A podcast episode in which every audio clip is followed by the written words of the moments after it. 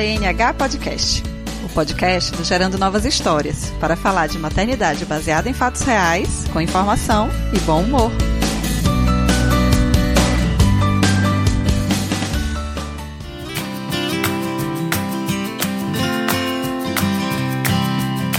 Olá, como estão vocês? Sejam bem-vindas a mais um GNH Podcast. O episódio de hoje está especial porque eu estou de volta a essa gravação que eu faço sozinha. Estou hoje sem convidadas porque eu quero falar de um assunto muito especial que me tocou muito neste, nestes últimos tempos, nesse período agora. E eu queria muito trazer esse conteúdo para vocês. E eu vou falar sobre acalmar o bebê sem o peito, gente. E sem chupeta também, obviamente.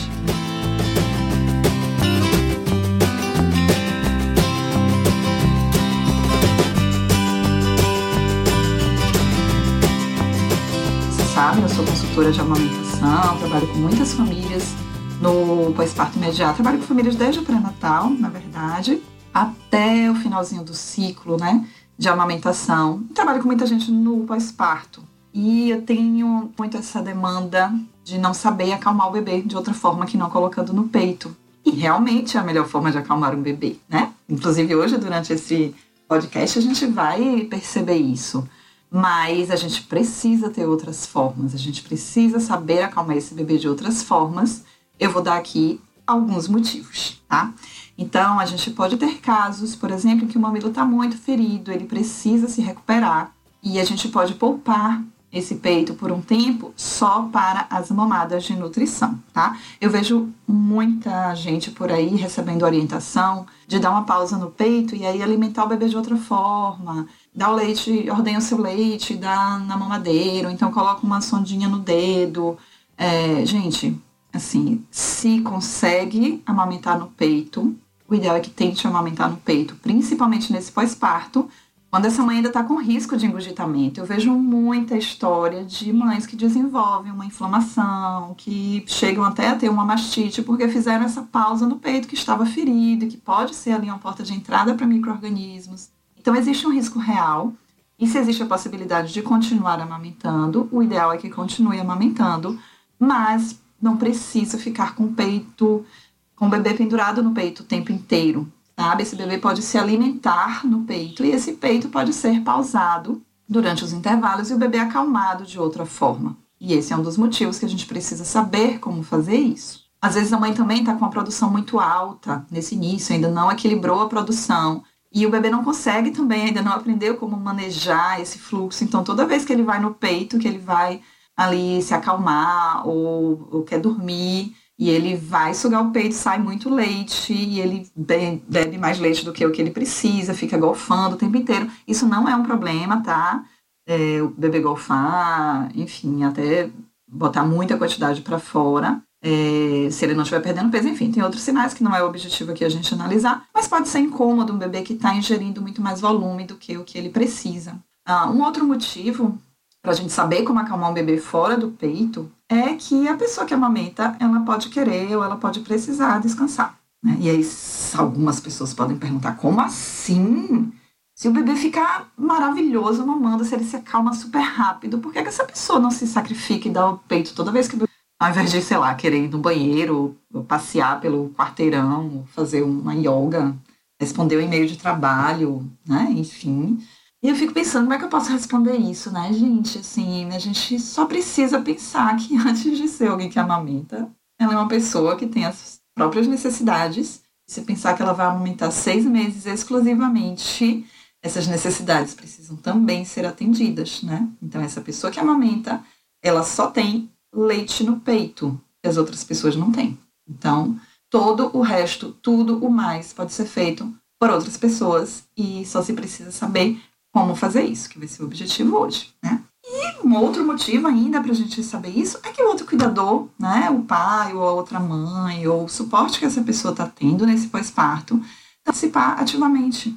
E aí, a fazer isso de uma forma que não tenha leite no peito, né? Que não tenha um peito com leite ali para acalmar essa criança.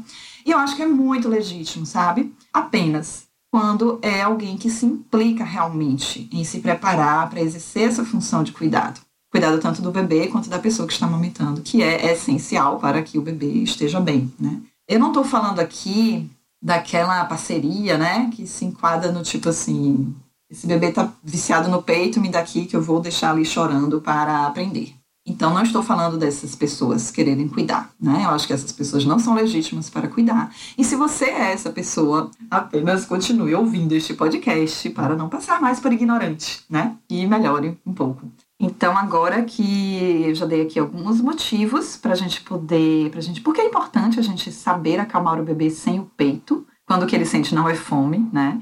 Então, vamos aprender como fazer isso. Eu acho que o primeiro passo para a gente conseguir acalmar um bebê, né, que está chorando e que não está com fome, é a gente entender o que é o choro do bebê. Porque o choro do bebê ele dispara um alarme no nosso cérebro, né? Ninguém consegue ouvir um bebê chorando e ficar imune àquilo, né? Ficar apático. E isso é uma função evolutiva, que quando nós, os seres humanos, né, corríamos muito perigo, vivendo nas florestas, à mercê dos predadores, é, era muito importante que o bebê chorasse em sinal de perigo para que pudesse ser é, salvo né, de, alguma, de algum perigo. Hoje é, é um pouco diferente.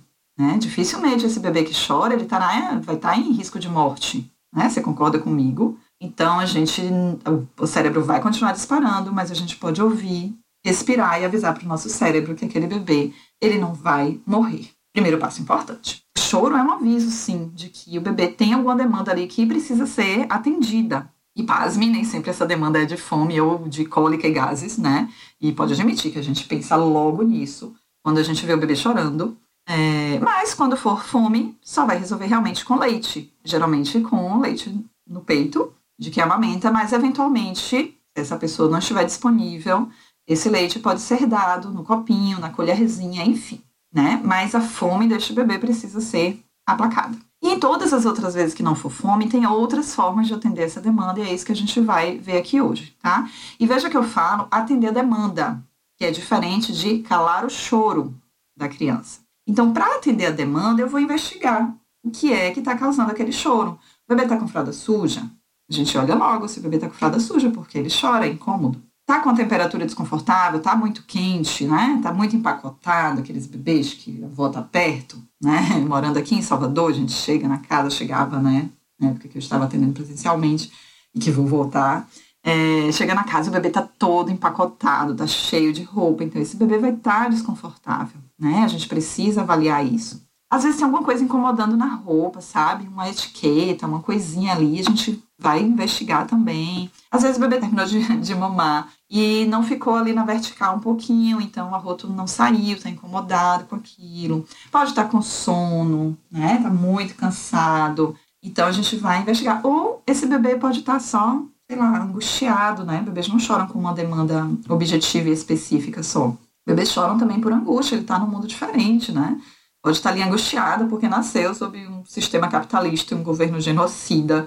E aí, enfim, para cada demanda dessa, a gente vai ter uma forma de atender a essa demanda. Então, o primeiro exercício de comunicação com o bebê que você está praticando é tentar entender e atender a esse choro. E esse é um momento decisivo para você é, decidir se você quer ser a pessoa que entende o seu filho ou que manda seu filho calar a boca. Né? Por exemplo, enfia uma chupeta na boca dele, que é uma forma de fazer a criança calar a boca muito fácil, né?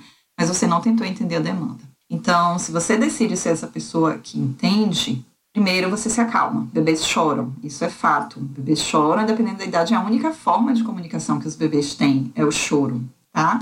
Então, isso não é o fim do mundo. E um bebê que chora acolhido por um adulto que está ali tentando atender a sua demanda, esse bebê não vai ter os mesmos prejuízos que um bebê que chora abandonado, tá? Então, deixar um bebê chorar de caso pensado, né, como uma forma de ensinar alguma coisa, isso é um abandono, né? E esse bebê que chora abandonado, ele pode ter outros prejuízos, tá? Mas você entender que bebê chora, que você não precisa se desesperar por isso, é o que você precisa fazer, tá? Eu falei muito sobre o choro do bebê numa live inteira que tem lá no meu IGTV, do arroba Gerando Novas Histórias. Então, realmente está muito legal. Recebi muito retorno positivo sobre essa live. Então, assistam.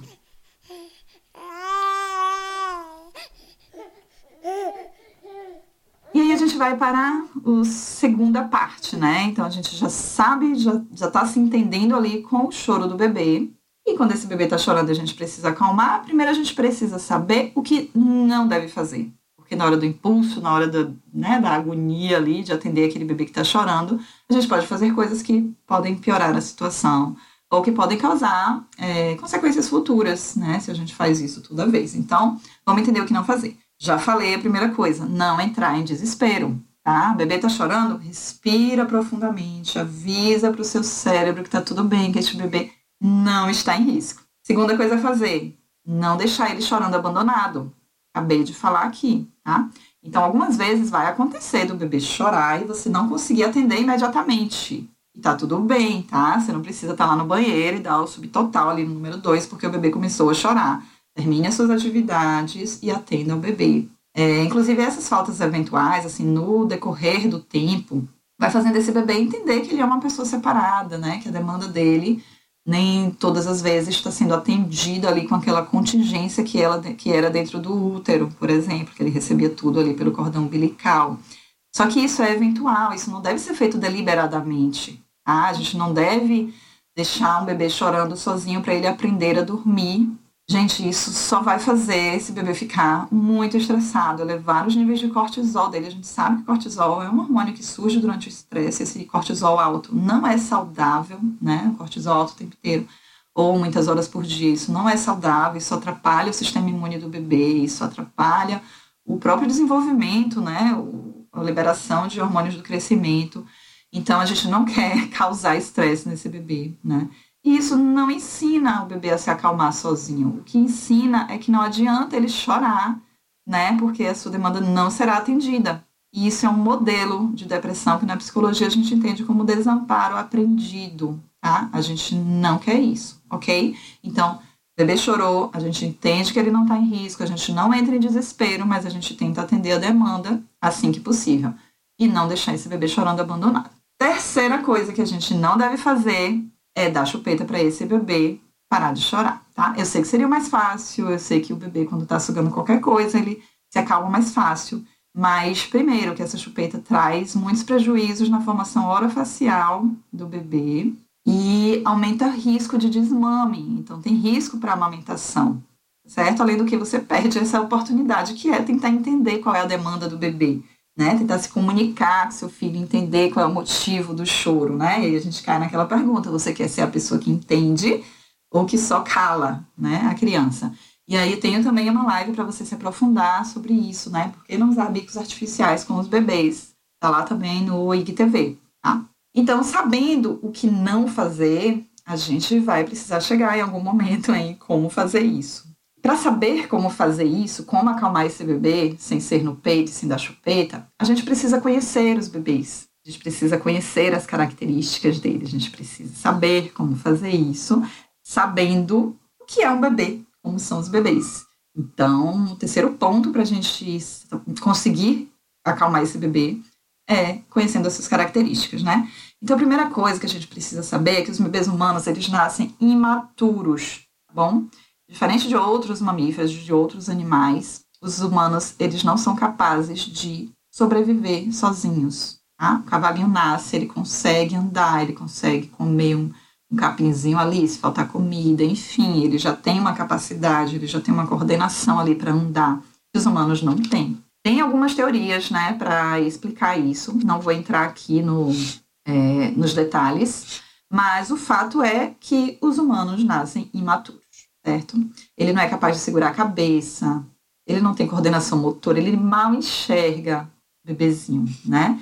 Então, é, como ele não é capaz de sobreviver tão imaturo assim, assim que ele nasce, a natureza, né, a evolução foi selecionando outras características para garantir que esse bebê sobrevivesse, né? O bebê nasce com alguns reflexos que permite que ele faça algumas mamadas, né, iniciais para garantir ali aquele aquele iníciozinho de vida, né? Se essa mãe tiver tido algum problema no, no nascimento. Enfim, algumas características são desenvolvidas, mas uma das principais características que a gente vai precisar conhecer aqui para entender como acalmar esse bebê é o desenvolvimento da pele como um órgão sensorial riquíssimo, né? Então, para qualquer primata, o toque significa que ele está sendo cuidado, toque dá avisos para o corpo de que ele está sendo cuidado, e sendo cuidado, ele vai sobreviver, né? Então, esta calma que toma o corpo dos seres, né, dos primatas, incluindo os humanos, que estão sendo cuidados, que estão sendo tocados, né, esses avisos que a pele passa para o corpo, vai permitir a liberação de dopamina, de serotonina, de ocitocina, de hormônio de crescimento, enfim, tudo que é importante para a sobrevivência, né, desse bebê e vai reduzir os indicadores de estresse, como por exemplo cortisol, como a gente já falou aqui, que cortisol auto atrapalha. E aí o que é que significa isso? Isso significa que o colo é muito, muito importante para os bebês. E é por isso que os bebês ficam tão bem quando estão no colo, e é por isso que parece que os berços têm espinhos, né? O bebê está ali ótimo no seu colo quando você coloca ele no berço, ele acorda, ele chora. Então, o colo é o habitat natural dos bebês recém-nascidos. Infelizmente, a gente vive numa cultura, né, num sistema que não valoriza isso. Existem culturas em que os bebês são carregados desde que nascem o tempo inteiro e se desenvolve método para isso, e apetrechos, enfim. É, e que isso é muito natural. Na nossa cultura, infelizmente, a gente não tem tanto essa valorização, então a gente tem todas, todas essas histórias de que o bebê vai ficar mal acostumado no colo, que o bebê tem que se aprender a, ser, a ficar sozinho, né? A ser independente. E, assim, essa valorização de independência, né, gente, dos bebês, para que os adultos possam logo voltar, né? Às suas vidas normais, possam voltar a produzir, a consumir, né? Então, isso tudo está dentro desse sistema que a gente vive, como se o trabalho de cuidar de uma nova pessoa, né? que inclusive essa nova pessoa vai ser a força de trabalho do futuro, vai ser o consumidor do futuro. Então, como se esse trabalho também não fosse importantíssimo para este mesmo sistema em que a gente vive. Então, né, enfim, a hipocrisia não faz muito sentido, mas é isso que a nossa cultura ensina, tá? E a gente precisa é, retomar o natural no sentido de que esse bebê precisa ser acolhido. Não é porque a gente vive numa cultura que não valoriza isso, num sistema que não permite isso, que não é amigável a essa prática, que a gente vai desconsiderar que o habitat natural dos bebês é no colo, tá? E infelizmente essa cultura da gente, né, também não permite que esse bebê seja plenamente atendido e acolhido sem sobrecarregar as pessoas que amamentam. Geralmente são as únicas pessoas que têm licença e quando tem licença, então, a gente está aqui falando de todo um sistema, mas eu estou trabalhando com o fato de que existe uma rede de apoio e que esse bebê pode ser acolhido, né, na sua necessidade, sempre que possível, por alguém que, inclusive, pode não ser a pessoa que, né, uma pessoa que não está amamentando. Então, se a gente for pensar no mundo ideal, o que, é que seria o mundo ideal? Cuidadores que tivessem uma licença parental, né, remunerada por um ano, a gente sabe que existem alguns países com esse privilégio, que essa licença pudesse ser dividida né, entre as pessoas que estão cuidando desse bebê, enfim. A realidade que a gente tem é uma divisão de cuidados quando possível, né? ou seja, uma redução de danos. E para que essa redução de danos ocorra, para que esse cuidado possa ser dividido, a gente precisa saber como acalmar esse bebê sem o peito, que é o objetivo de todo esse conteúdo que eu estou trazendo para vocês, né? E aí a gente vai partir para o que importa: como fazer isso. Então, eu vou fazer isso atendendo às demandas mais objetivas. Como eu falei, a gente entende essa demanda e vai atender, né, trocando de fralda, colocando para rotar, vendo a temperatura, vendo se tem alguma coisa incomodando ali no corpinho. E quando as demandas são mais subjetivas, né? A gente já atendeu tudo, já viu tudo, mas o bebê continua chorando, ele continua é, demandando. Aí a gente vai passar para as práticas de esterogestação, que é o que a gente vai aprender neste quarto bloco.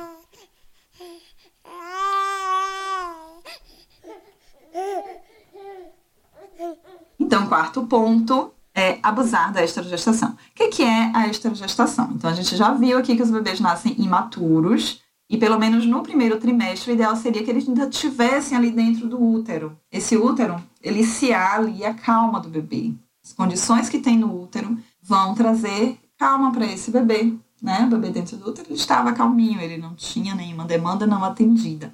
E aí a gente vai simular essas condições do útero para que esse bebê tenha este mesmo, essa mesma tranquilidade que ele tinha dentro do útero. E o que é que tem lá dentro do útero para esse bebê? Que condições o útero oferece para o bebê? Então, a primeira coisa, contato constante. O bebê está sempre em contato com alguma coisa. Ele, enfim, tá ali com a pele sempre estimulada, tá sempre sendo massageado e, e em contato com alguma superfície, né?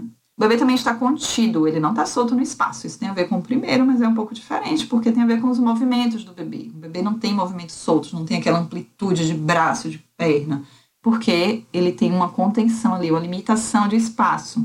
Um outro ponto é a contingência. O que é, a contingência? É a demanda ser atendida ali imediatamente. Então, o bebê tem todas as suas demandas fisiologicamente atendidas, né? Ele faz né, as necessidades dele ali, ele recebe oxigênio, ele recebe nutrição pelo cordão umbilical, ele não sabe o que é sede, o que é fome, então ali as demandas estão todas sendo atendidas com contingência. Outra coisa que tem no útero, movimento, né? O bebê nunca está parado, né? Quem já esteve grávida sabe. E nós também, né, que estamos gestando, não estamos parados em nenhum momento, né? A gente está andando, a gente está nos nossos afazeres, nem quando está dormindo, dormindo também a gente se mexe, a gente se vira. Então o bebê está sempre se movimentando, né? Ele nunca está parado. E por último, entre essas condições importantes, tem ruído. O bebê nunca está em silêncio quando ele está dentro do útero. Tem tantos barulhos externos que chegam lá desfocados, né? Enfim, é, não chegam claramente, mas chegam ruídos. O ruído do próprio líquido amniótico ali, dos órgãos, né, da pessoa que está gestando, que faz barulho. Imagine estar tá ali dentro, ouvindo tudo aquilo. Então, silêncio também não é algo que faz parte das condições do bebê quando ele está no útero. Então, se a gente perceber contato constante com tensão, contingência, movimento, ruído, onde é que esse bebê tem tudo isso aqui fora? No colo, gente. No colo. Principalmente quando ele está no colo, com a possibilidade de mamar ali pertinho, né? De ter a sua fome atendida rapidamente. Mas o nosso objetivo aqui é saber como acalmar esse bebê sem o peito, né? Então, esse é um bebê que já está alimentado, a gente já atendeu as outras demandas e a gente vai ver como acalmar esse bebê que ainda continua chorando. Então, a gente precisa analisar que outras práticas podem simular essas características, essas condições que ele tinha dentro do útero e no colo da pessoa que amamenta, né? Que seria a segunda, segundo local ideal. Então, uma coisa é o colo de outra pessoa, né? Então, tudo que essa. A única coisa que essa pessoa não vai ter é leite no peito, mas ela vai poder segurar o bebê no pele a pele, fazendo contato, com os membros bem agrupadinhos, assim, feito um, um pacotinho, né? Fazendo a contenção desses movimentos. Vai poder ninar esse bebê, né? Trazendo movimento. Vai poder fazer o chiado, né? Que é um ruído que você está fazendo, como esse bebê também recebia ruídos lá no útero. Não precisa ser só com a boca, tá, gente? Porque a gente fica com falta de ar e a gente cansa. Mas tem aplicativo, tem playlist de ruído branco que você pode colocar para esse bebê, né? E como esse bebê tá ali pertinho, também tem a contingência de você perceber alguma outra demanda, né? Facilita também você perceber se esse bebê fica com fome, enfim. Então, colo de qualquer outra pessoa também ajuda muito a acalmar o bebê, principalmente se estiver em movimento, se estiver ninando, se estiver fazendo barulho, segurando esse bebê de forma ele tá ali agrupadinho, né? A gente não segura um bebê recém-nascido solto no ombro, com as pernas soltas, com os braços soltos. A gente agrupa ele, nina e faz chiado. E isso já ajuda a acalmar o bebê. Ah, outra coisa que a gente pode usar é o sling, gente. O sling tem esse combo completo, né? Do bebê tá no colo, tá sendo, tendo movimento, tá ouvindo voz. E ainda libera as mãos, né? Da pessoa que tá carregando e o peso. Então, permite passeios maiores, permite fazer coisas em casa. Então, o sling é ótima, ótima prática também para a gente conseguir acalmar esse bebê. Alguns bebês não ficam bem logo no começo, é, mas aos poucos eles vão se adaptando e a gente também. Então, uma sugestão também é colocar no sling e sair para um ambiente diferente. Então, você distrai aquele bebê com outro ambiente enquanto ele se adapta a estar no, no sling. E o sling tem que ser adequado também, tem que ser fresquinho se você está é, num lugar muito quente, tem que ser adequado para a idade. Então, procure uma consultoria né, uma consultora, comprem na mão de alguém que seja é, especialista em te orientar também nisso, tá? Ah, outra prática que pode ajudar muito a acalmar os bebês é o banho de balde, tá? É uma prática não muito prática, né? Porque não dá para você fazer toda hora, ah, bebê chorou, vou enfiar ele dentro de um balde. Não é isso, mas pelo menos uma vez por dia, naquela hora da bruxa, né? Na hora do efeito vulcão, no finalzinho da tarde. Eu já eu tenho alguns outros conteúdos sobre isso. Então não vou me alongar aqui, mas existe ali aquele momento do dia que o bebê está mais é, agoniadinho, está mais chorandinho. Então pode ser feito o banho de balde nesse momento, Por quê? Porque ele também tem esse combo completo, né? Ele tem ali o contato, tem a contenção, ele não tem ali os movimentos totalmente livres, tem a contingência também, porque o bebê está pertinho, pode ser movimentado ali dentro, pode ter também o, o, o, ruído, e ainda tem o plus dessa sensação aquática, né? Que é o meio em que ele vivia até então. Então, banho de balde também é uma delícia. Ah, massagem, gente, tocar o corpo do bebê com um óleozinho natural, né? Pode estar no seu colo, você pode estar ali apoiando ele nas pernas, fazendo um movimento, pode ter uma musiquinha ali do lado, então o toque, o contato da pele na pele também vai acalmar. Tem a chantala, né, que é uma massagem específica, né? Sugiro que, que enfim, se tiver possibilidade de ter algum curso, ter o é, o próprio livro da técnica da Chantala, mas, enfim, é algo específico que também vai ter ali contato, contingência, né, movimento, ruído, e também vai fazer muito bem para o bebê, tanto para o bebê quanto para quem está tá massageando, né, muito gostoso. E a gente ainda tem uma outra técnica, tá, que junta mais ou menos o que eu falei ali do bebê no colo, mas é uma técnica mais bem estruturada, é uma técnica que foi desenvolvida pelo Dr. Radecar, e ele escreveu o livro Bebê Mais Feliz do Pedaço. Enfim, ele chamou isso de técnica 5S, né? Porque são cinco pontos com cinco palavrinhas que começam com S em inglês, né? Então seriam cinco passos para recriar este ambiente de útero para os bebês. Então, o primeiro passo seria envolver esse bebê, fazer um charutinho, né? enrolar esse bebê para agrupar ali os seus braços, as suas perninhas. Seria colocar esse bebê de lado, né? No colo, sabe quando você segura o bebezinho assim de lado? Essa posição de lado aproximaria mais esse bebê da condição que ele estava no útero. Fazer o ruído, então teria o, o chiado ou algum ruído branco. Balançar esse bebê, né? Que seria um movimento, né? Então tem o swing. E o último passo é, seria a sucção, tá? Como a gente está falando de uma outra pessoa que não tem o peito para oferecer, né? Ele sugere a sucção na chupeta ou outras pessoas sugerem no dedo de alguém. Eu fico muito incomodada, sempre fiquei muito incomodada com esse último passo, porque só permitiria, né, de forma a não causar nenhuma consequência para a amamentação, que fosse feito no próprio peito de quem cuida. E isso a gente está falando de, né, dessa sobrecarga, de só poder acalmar quem tem o peito ali para o bebê sugar.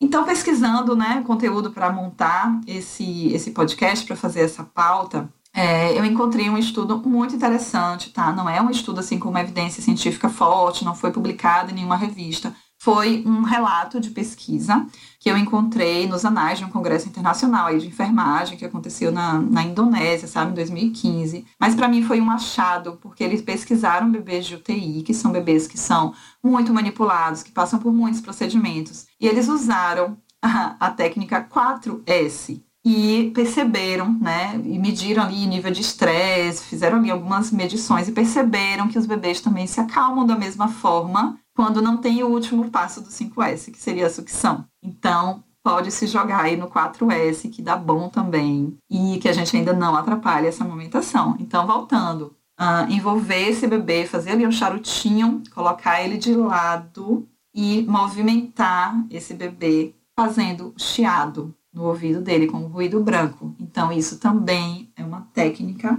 para acalmar o bebê.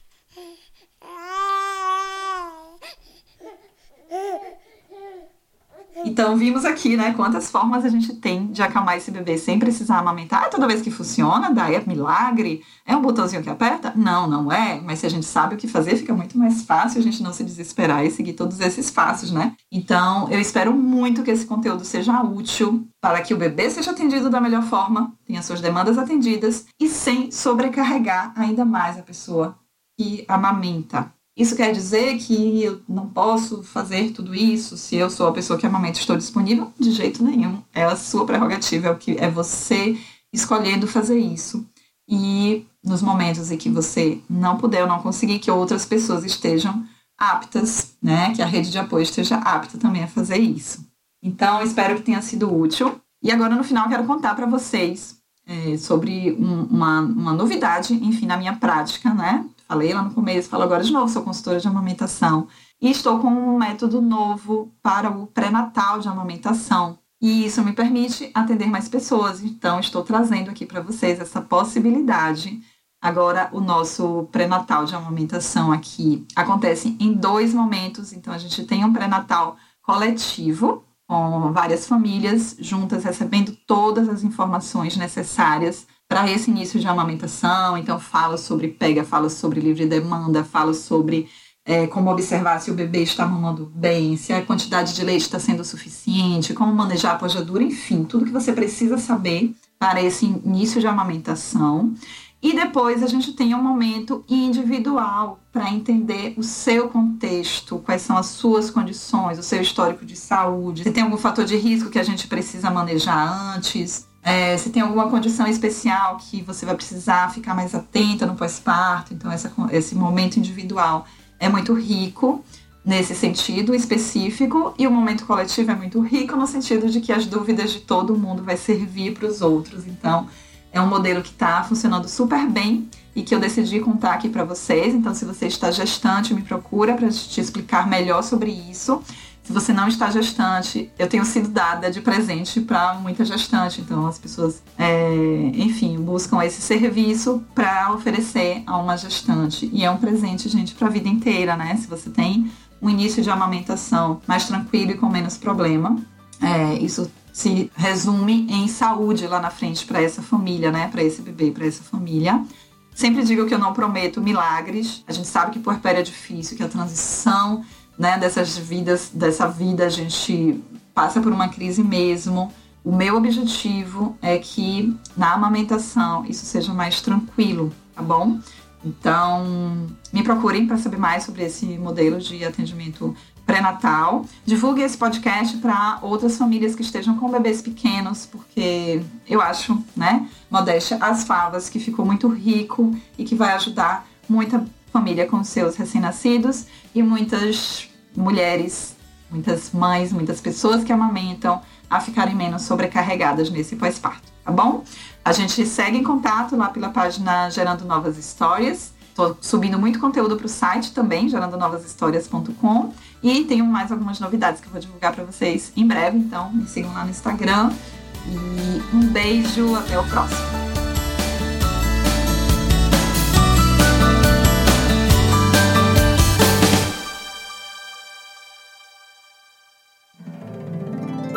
Mais um produto com a edição Senhor A.